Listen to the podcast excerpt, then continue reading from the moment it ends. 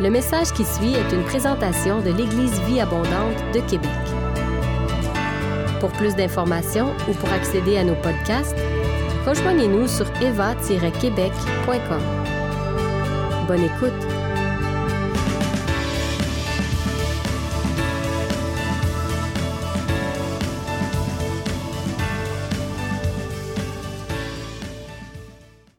Amen. Merci Seigneur pour tout cela. Seigneur, nous bénissons ton nom. Pasteur Benoît a déjà prié.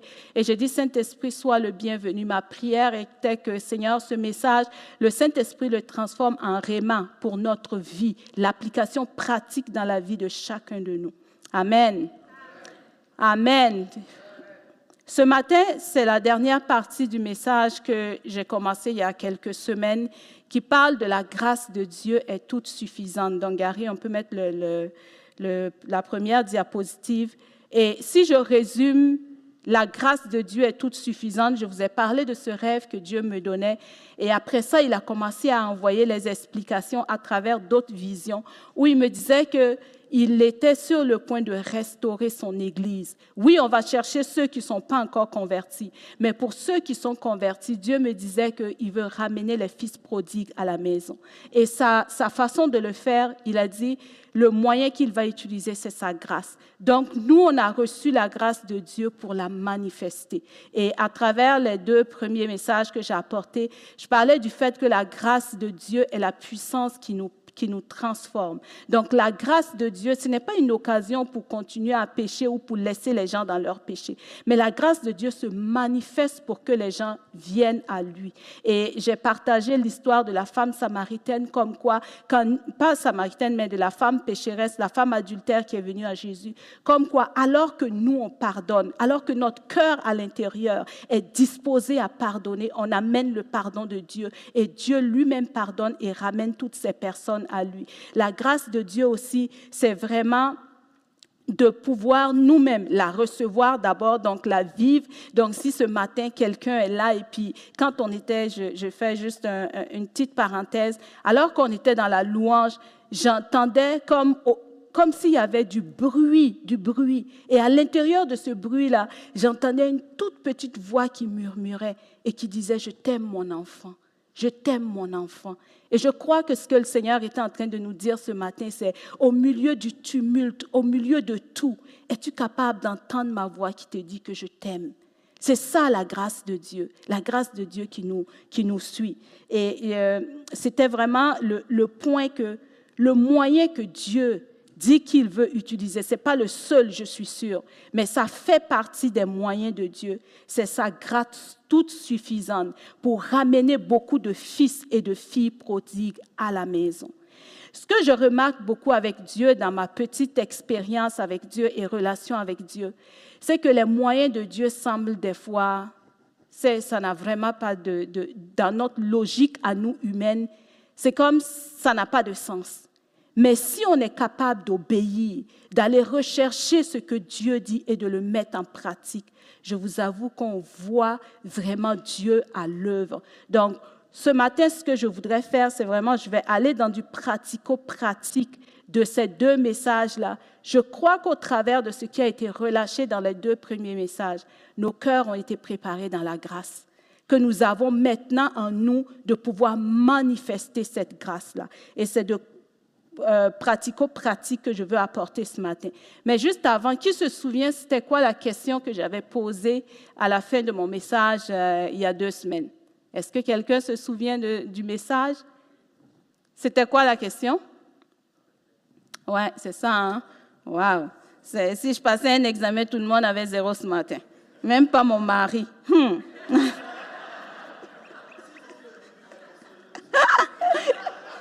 vas-y, vas-y. Yes, yes, yes, yes, yes.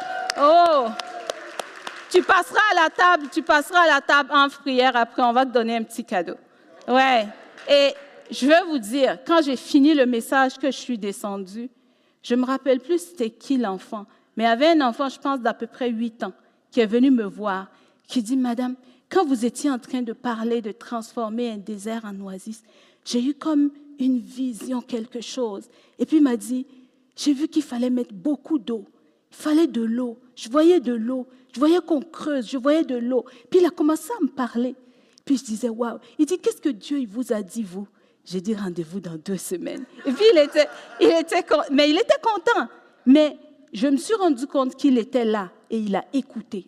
Je suis sûre que plusieurs d'entre vous n'ont pas pris le temps d'arrêter et puis de demander à Dieu. Mais cet enfant, il a pris le temps de s'arrêter et il est venu me voir et j'ai pris le temps de l'écouter et il m'a partagé ce qui était dans son cœur. Et ce qui était dans son cœur fait partie de la stratégie. Gary, est-ce qu'on peut mettre la vidéo juste la première minute? À une minute, tu peux arrêter, s'il te plaît. Merci beaucoup.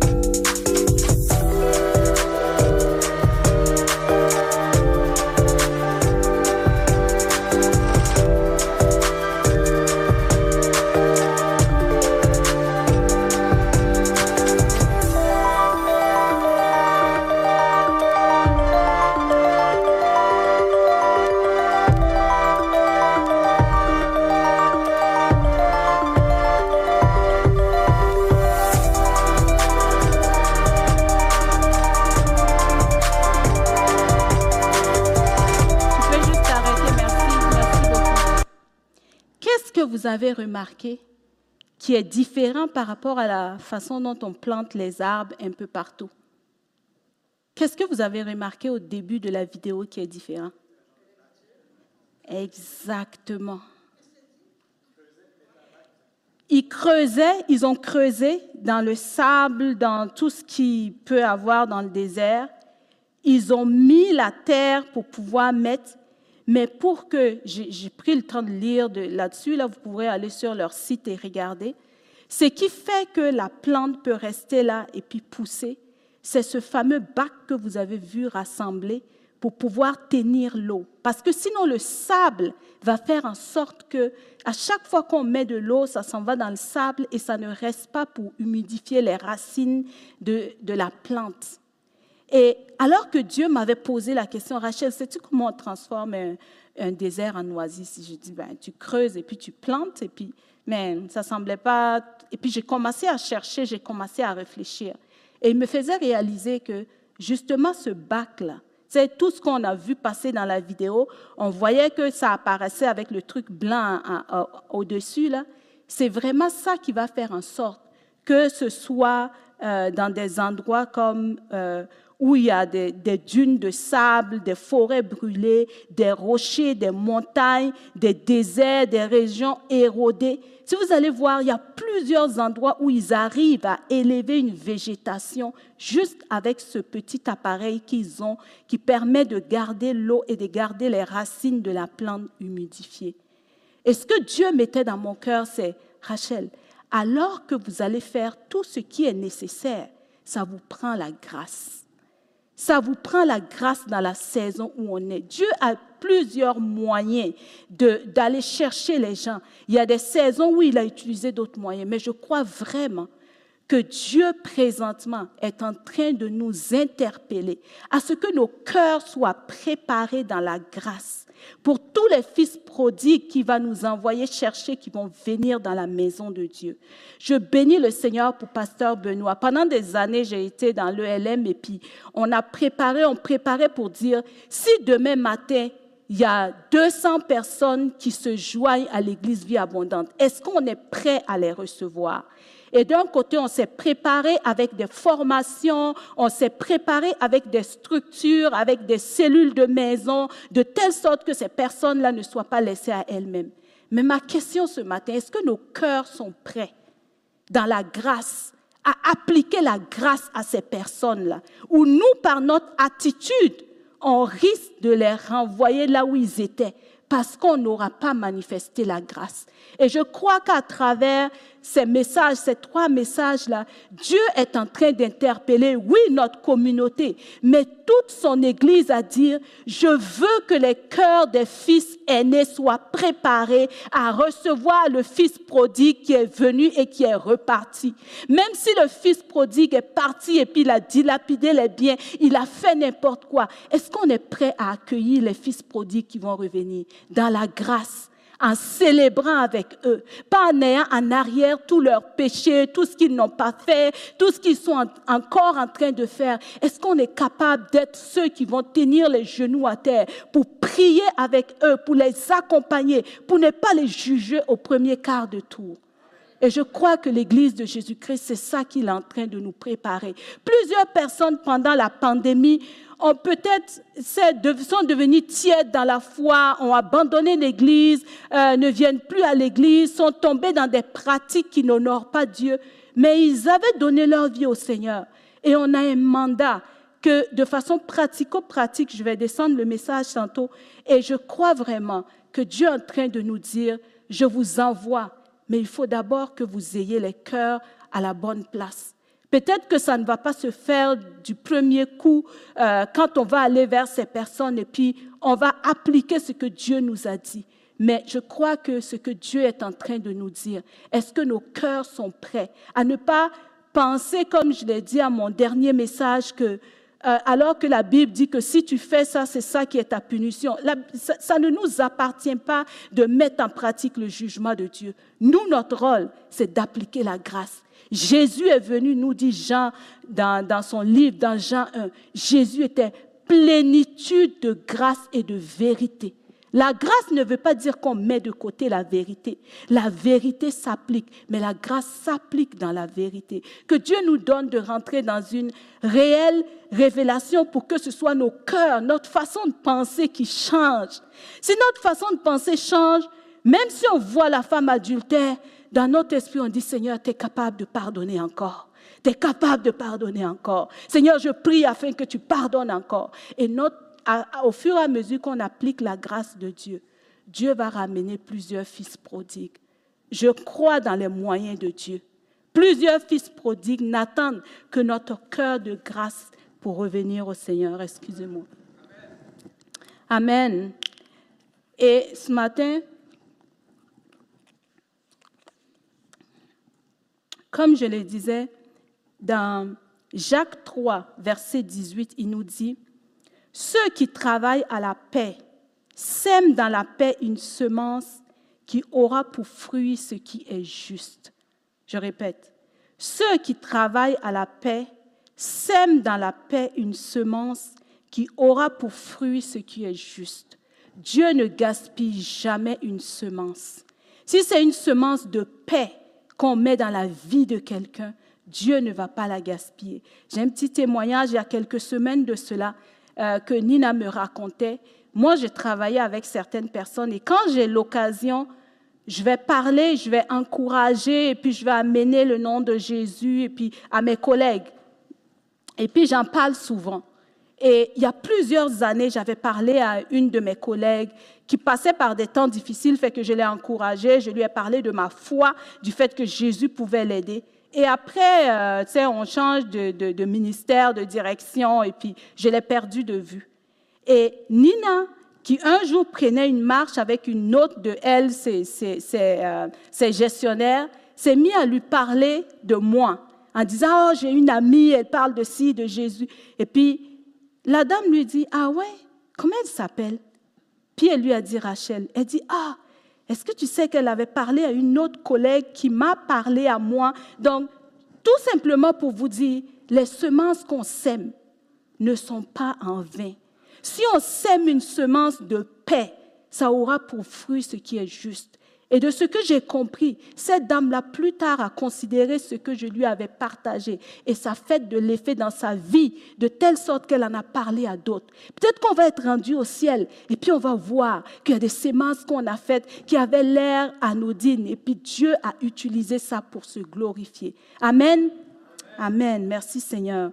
Donc, si je posais la question dans la salle ce matin, Combien d'entre vous connaissent des personnes qui avaient donné leur vie au Seigneur et qui maintenant n'appartiennent plus au Seigneur ou ne mènent pas une vie conforme à la parole de Dieu Juste à main levée.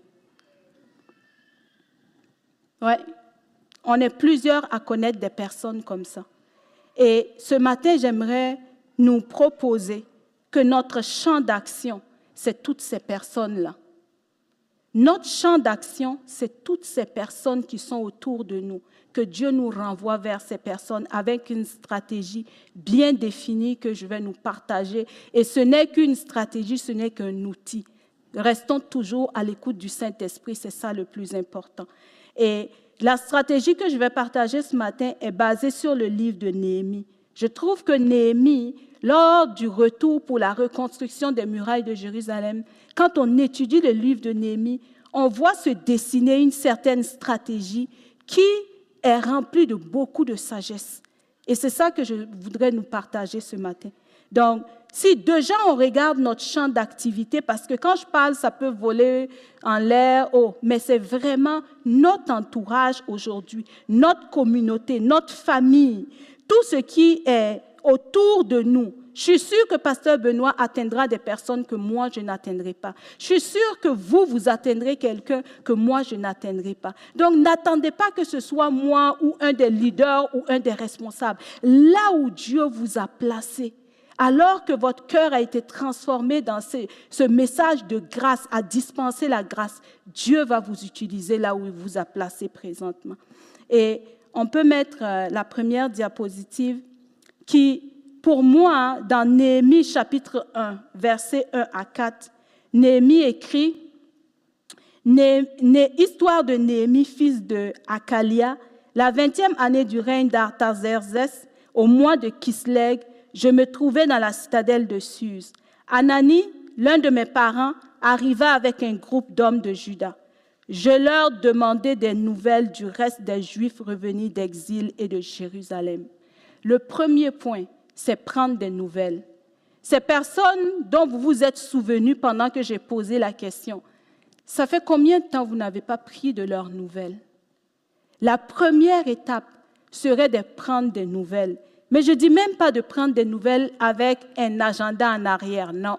S'il vous plaît, pas d'agenda. L'agenda appartient à Dieu. Vous, votre rôle, c'est de prendre des nouvelles. Aujourd'hui, on a les réseaux sociaux, on a plein de... On n'a même pas besoin d'être dans la même ville ni la même province. La personne peut être à l'autre bout du monde. Si vous la connaissez, prenez des nouvelles. Bonjour, je voudrais juste, ça fait juste un, bout de temps, je voudrais juste prendre de vos nouvelles sans avoir d'agenda, dit, OK, petit 1, je prends ces nouvelles. Deuxièmement, je lui envoie ce verset. Troisièmement, non, non, non, non, non. Prenons juste des nouvelles. Et c'est ce que Néhémie a fait. Néhémie est allé s'informer. Et quand il s'est informé, il s'est pas, excusez, il s'est pas mis à accuser quiconque. Ah, vous, ça fait longtemps, vous êtes retourné de la déportation au lieu de construire les murailles de Jérusalem. Vous... Non. Prenons des nouvelles l'écoute, manifester de l'intérêt et éviter les perceptions et le jugement hâtif. Je l'ai vécu euh, il y a quelques semaines alors que j'avais entendu parler de choses et puis quand j'allais vers la personne, j'avais déjà dans mon esprit, et, comment la personne est et puis tout ça. Puis tout de suite, le Saint-Esprit m'a arrêté. Il dit, Rachel, si tu pars avec cette perception de la personne, ta façon de parler, c'est, des fois, c'est même pas notre parole. La façon dont tu fais sentir la personne. Des fois, je ne parle pas. Puis les garçons me disent, maman, je dis, mais je n'ai rien dit, tu n'as pas besoin de parler, maman ta, façon d'être, même c'est la façon dont tu vas écrire le message. Moi, je suis gestionnaire là où je suis et puis généralement, j'encourage mes ressources. S'il y a quelque chose qui leur ont fait, c'est quelqu'un qui a écrit et puis c'est venu chercher, je dis, écris le courriel, laisse-le reposer toute la soirée, reviens demain, lis ton courriel et puis voir si tu peux l'envoyer. Donc, la façon dont on se sent ou comment on pense de la personne va influencer la façon dont on va prendre des nouvelles. Donc, gardons des cœurs humbles, sans agenda, et prenons des nouvelles. Et Dieu va continuer à faire le reste. La deuxième partie, Dans Néhémie 1, on va passer à la diapo 2. Néhémie 1 au verset 4, il dit, Lorsque j'entendis ces nouvelles, donc on prend des nouvelles, je m'assis et je me mis à pleurer. Pendant plusieurs jours, je restais abattu. Je jeûnais et je priais constamment devant le Dieu du ciel.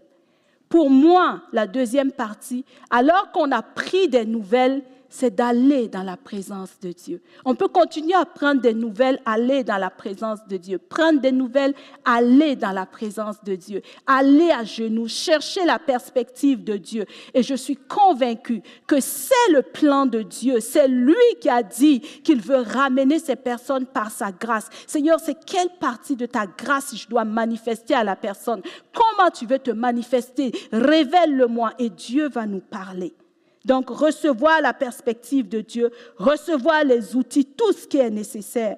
Demandons à Dieu de nous donner de son esprit qui nous confère la sagesse et le discernement afin de continuer à prendre des nouvelles et à rester dans la prière. La prière est une partie très, très, très importante dans ce processus de retour des fils prodigues vers le Seigneur.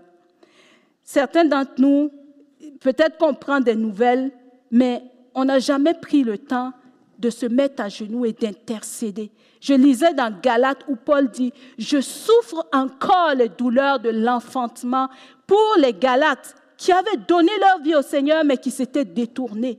Donc Paul dit, je souffre les douleurs de l'enfantement pour que Christ soit encore formé en vous. Je prie que Dieu suscite en chacun de nous ce désir de se tenir à genoux. Peut-être c'est pour vous-même votre vie, mais pour toutes ces personnes que Dieu veut ramener dans son Église.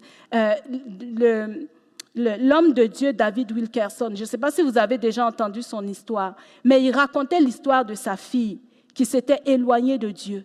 Et la douleur était tellement grande. Sa fille les avait tellement fait souffrir. Sa femme était passée par la dépression à cause de l'attitude de leur fille. Elle a fugué à plusieurs reprises. La police venait. Et un grand homme de Dieu comme ça, il a prié, il a essayé. À un moment donné, la douleur était tellement grande qu'il a choisi juste de dire, Seigneur, je te la confie. Et puis il est passé à autre chose elle était partie de la maison. Un moment donné, il était en train de prêcher euh, le fait de garder la flamme, d'être persévérant avec Dieu. Et pendant qu'il prêchait, le Saint-Esprit lui a posé la question. Ah ouais? T'es-tu vraiment persévérant? Et automatiquement, l'image de sa fille est venue. Il est tombé à genoux devant tout le monde. Il s'est repenti. Il dit, je ne peux pas prêcher un message que je n'applique pas à moi-même. Et à partir de ce moment, il a recommencé à prier pour sa fille. Il dit, même si ça fait mal, Pasteur Benoît a parlé de la foi ce matin. Seigneur, je te fais confiance et je me tiens à genoux et puis je prie. Et plusieurs années plus tard, quelqu'un passait devant un autobus parce que sa fille était rendue en Angleterre et puis elle, elle avait abandonné le Seigneur. Elle faisait, elle était comme sans abri là-bas. Puis un homme qui passait, qui l'a vu, qui a reconnu dans son visage tu ressembles, t'es-tu de la famille de David Wilkerson? Elle dit, oui, je suis sa fille. Il dit, mais où est-ce que tu habites Elle dit, elle n'a pas d'endroit où aller. Le gars l'a pris chez elle. Finalement, la fille a changé, elle s'est convertie, elle a donné sa vie au Seigneur pour revenir aux États-Unis. N'est-ce pas merveilleux? Le Seigneur veut qu'on ait ces cœurs-là qu'on n'abandonne pas. Amen. Parler, c'est bon, prier, c'est mieux. Amen.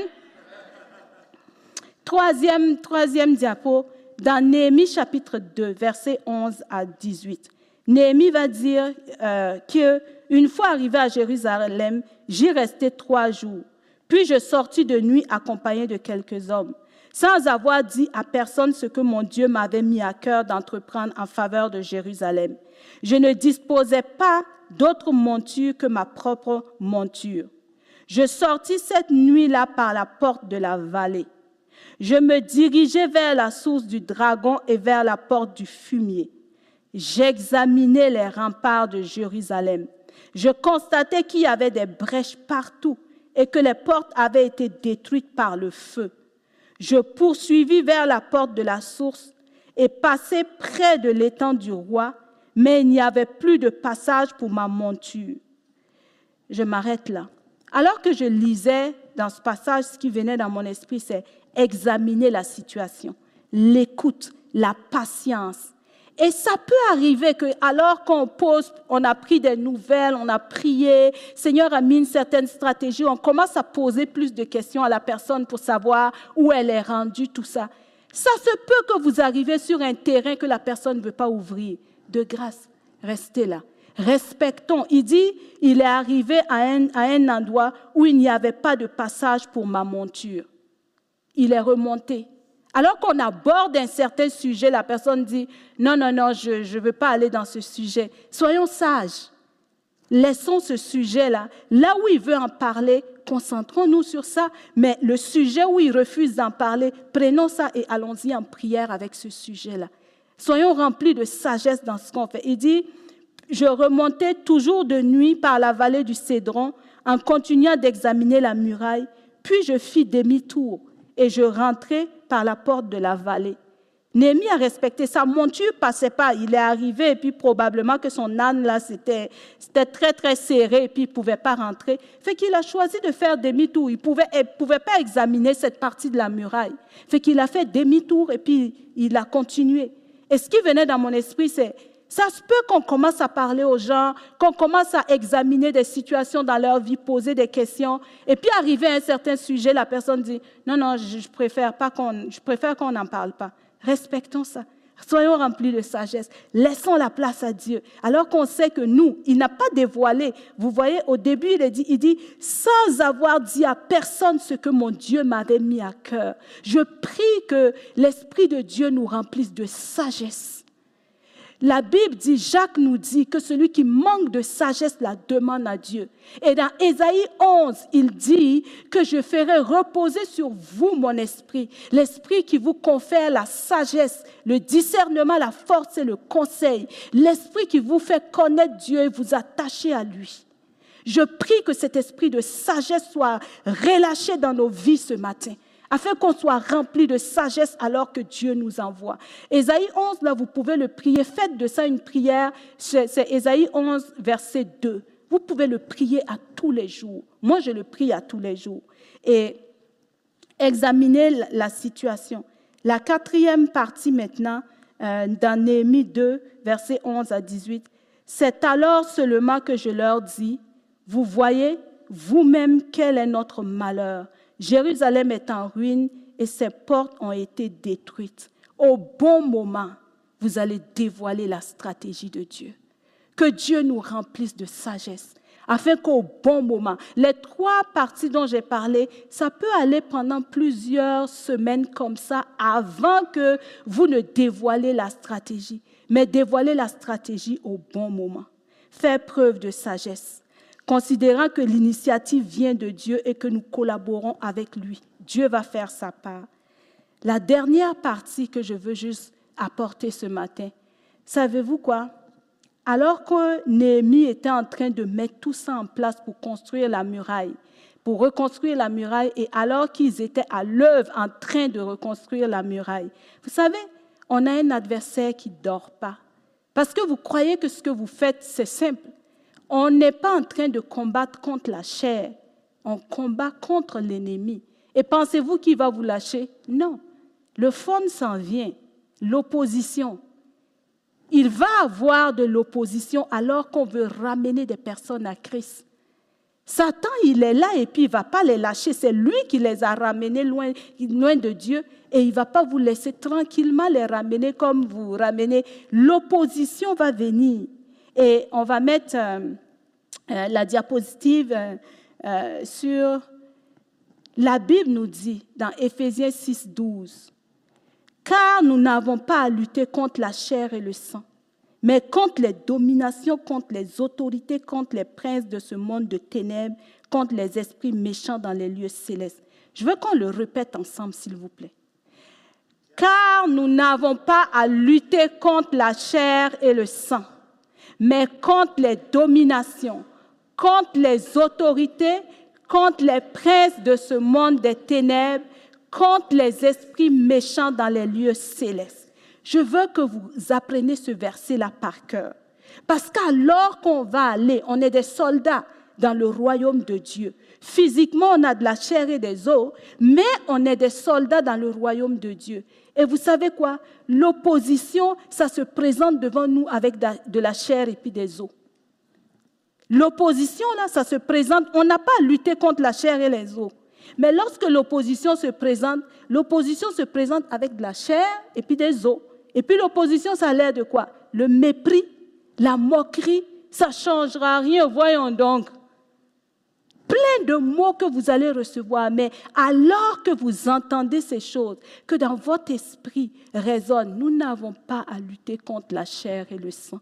Ce n'est pas vous que l'ennemi attaque. L'ennemi attaque ce que vous êtes en train de vouloir faire dans la vie de l'autre. Et vous allez entendre plein de mépris, plein de moqueries. Au verset 19, il dit, lorsque Sambala, le Horonite, Tobia, son adjoint ammonite, et Geshem, l'arabe, apprirent qu'on était en train de reconstruire euh, les murailles, ils se moquèrent de nous et vinrent nous dire d'un ton méprisant si vous lisez dans Néhémie, des fois ça fait juste rire.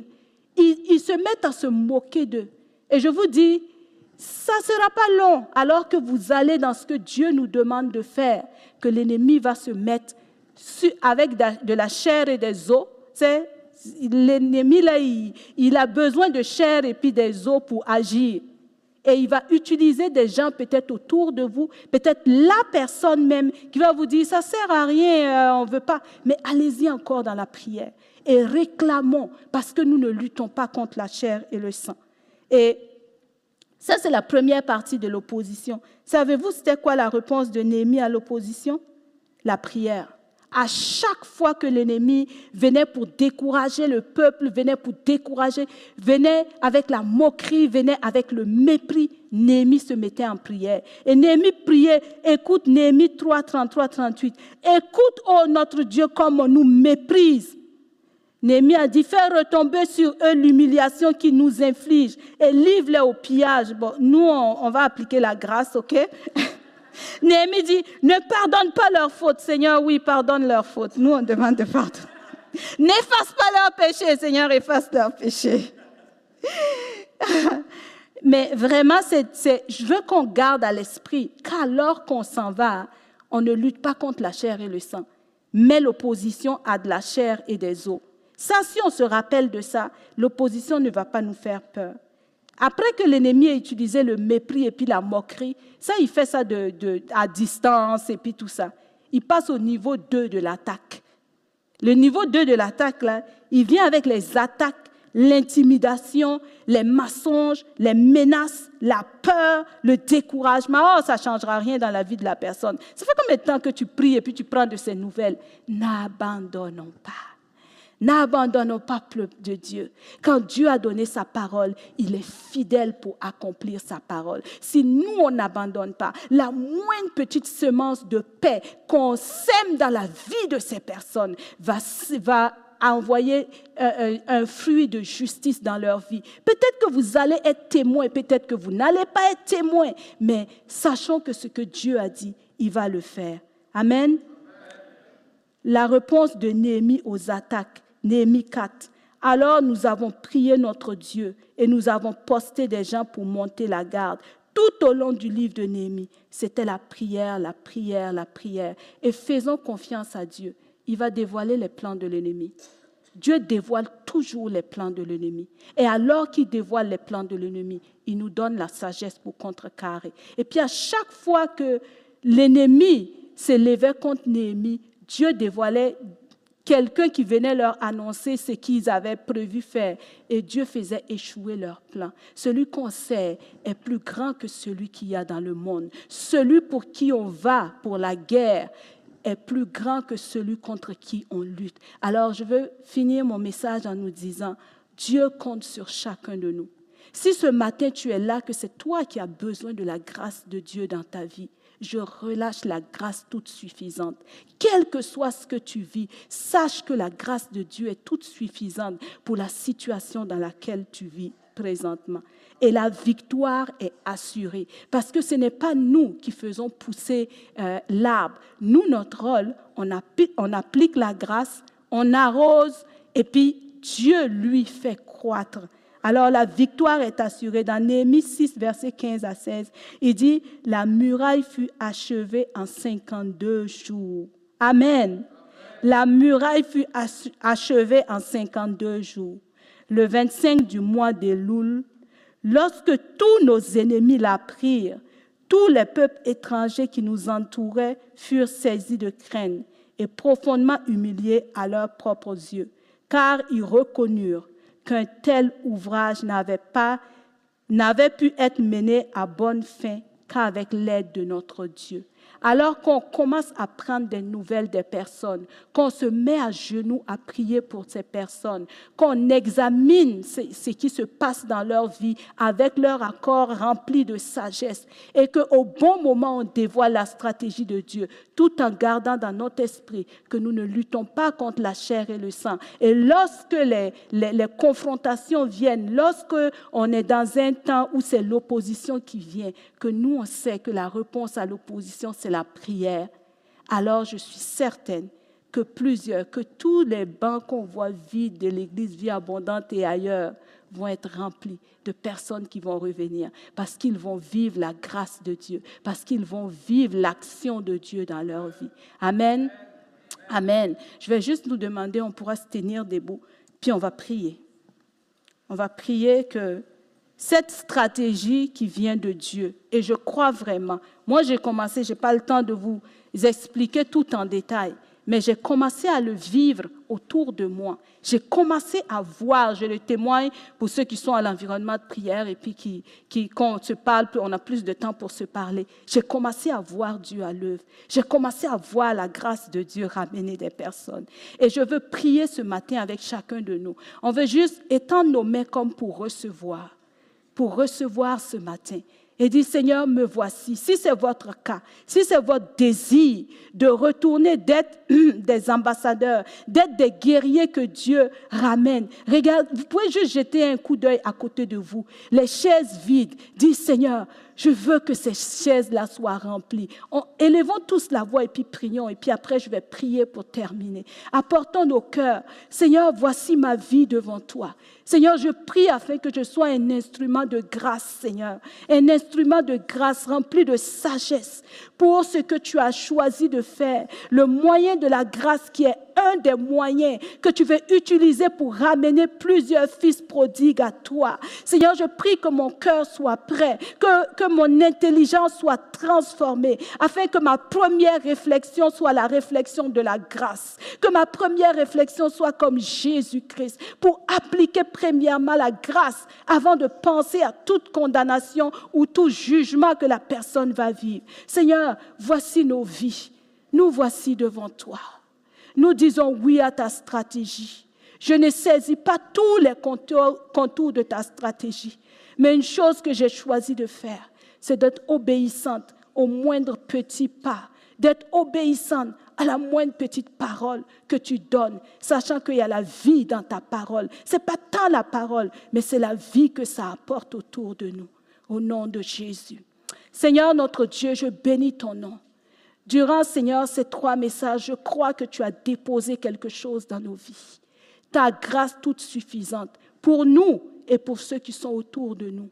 Je prie que toutes les personnes que tu vas ramener à notre esprit dans les prochains jours, qu'on les prenne en note, Seigneur, qu'on prenne de leurs nouvelles, qu'on soit à ton écoute. Parce que si tu dis, tu vas parler et tu vas commencer à donner des rêves, tu vas commencer à dire comment faire, Seigneur, alors que nous allons fléchir les genoux devant toi. Et si ce sont des conjoints qui se sont éloignés de toi, si ce sont nos enfants qui se sont éloignés de toi, si ce sont nos amis, nos collègues, Seigneur, tu vas les ramener à toi. Je dis que toute la gloire te revienne, que tu bénisses ton Église, Seigneur, l'Église vit à et que ce message aille au-delà, Seigneur, pour toucher plusieurs de tes enfants qui vont recevoir la grâce et l'appliquer aussi, afin que tous les fils prodigues reviennent à la maison. Tous les fils prodigues reviennent à la maison. Dans le nom de Jésus-Christ, nous avons prié et nous avons reçu et nous disons tous Amen, Amen, Amen. Si vous avez aimé ce message, nous vous invitons à vous joindre à nous lors de nos rencontres du dimanche matin. Vous trouverez l'horaire et l'emplacement de nos réunions sur notre site Internet eva-québec.com. N'hésitez pas à communiquer avec nous et que Dieu vous bénisse.